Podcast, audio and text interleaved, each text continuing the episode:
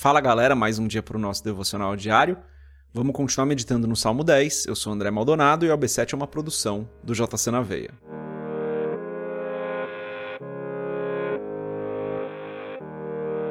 Salmo 10, dos versos 12 a 18, diz o seguinte: Levanta-te, Senhor. Ó Deus, levanta a tua mão. Não te esqueças dos necessitados. Por que blasfema de Deus o ímpio? Dizendo no seu coração que tu não inquirirás? Tu o viste, porque atentas para o trabalho e enfado, para os tomares sob tuas mãos.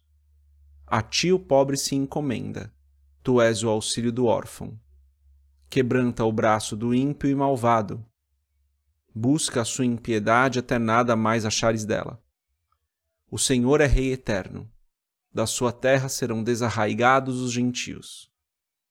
Senhor, tu ouviste os desejos dos mansos, confortarás o seu coração. Os teus ouvidos estarão abertos para eles. Para fazeres justiça ao órfão e ao oprimido, a fim de que o homem que é da terra não prossiga mais em usar da violência. Até aqui, até o verso 18, vamos fechar os nossos olhos, curvar nossa cabeça e fazer uma oração. Pai, tu és querido, tu és santo, Tu és o nosso Rei eterno, tu és o Senhor. O Senhor é perfeito, é justo, o Senhor é fiel. Acima do Senhor não há outro, tu és incomparável, o Senhor é o nosso Deus, onipotente, onipresente, onisciente. Perdoa as nossas falhas e os nossos erros, Senhor. Perdoa-nos porque nós muitas vezes fazemos aquilo que vai contra a tua vontade ou que não te agrada, ou nós o, o desobedecemos, Senhor. Perdoa-nos pelas vezes onde nós sabemos que devemos fazer algo, mas não fazemos. Perdoa-nos porque nós caímos em tentação e somos falhos. Necessitamos, dependemos da tua misericórdia, Senhor. Eu te agradeço porque a tua misericórdia se renova a cada manhã e todos os dias o Senhor nos perdoa. Obrigado, Senhor, pela tua bondade, obrigado pelo teu amor, obrigado pelo teu cuidado por nós. E se não for esse amor, essa misericórdia, esse cuidado, essa bondade, o que seria de nós, Pai? Por isso eu preciso pedir, Senhor, e eu peço que o Senhor nos abençoe hoje, que o Senhor nos guarde, nos livre do mal, que o Senhor não nos deixe cair em tentação, porque nós dependemos da tua mão poderosa nos protegendo. Se não for a tua mão, nós certamente falharemos, cairemos, Senhor, nós iremos pender para a carne, Pai. Perdoa-nos por isso e nos ajuda, Senhor.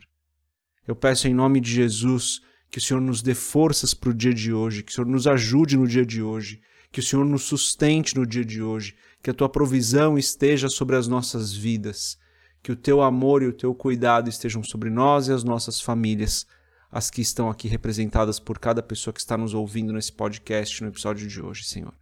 É o que eu peço em nome de Jesus e te agradeço. Amém. Bom, galera, antes da gente continuar esse episódio do podcast, se você não é inscrito no nosso canal do YouTube, se inscreve, compartilha o AB7 com outras pessoas. E se você quiser comprar o livro Muito Além de um Pai, www.jcnaveia.com.br, é só rolar a página lá para baixo que vai ter um banner do livro para você comprar. Bom, lemos aqui dos versos 12 a 18, então é um texto um pouco mais longo, então tem várias coisas que vão chamando a atenção, né? Uma delas é ali no verso, deixa eu pegar aqui, 16, está escrito assim: O Senhor é Rei eterno. O salmista aqui consegue declarar três características de Deus em uma frase: Ele é Senhor, Ele é Rei e Ele é eterno. Só a metade de um versículo já faria com que a gente ficasse meditando nisso por muito tempo, né?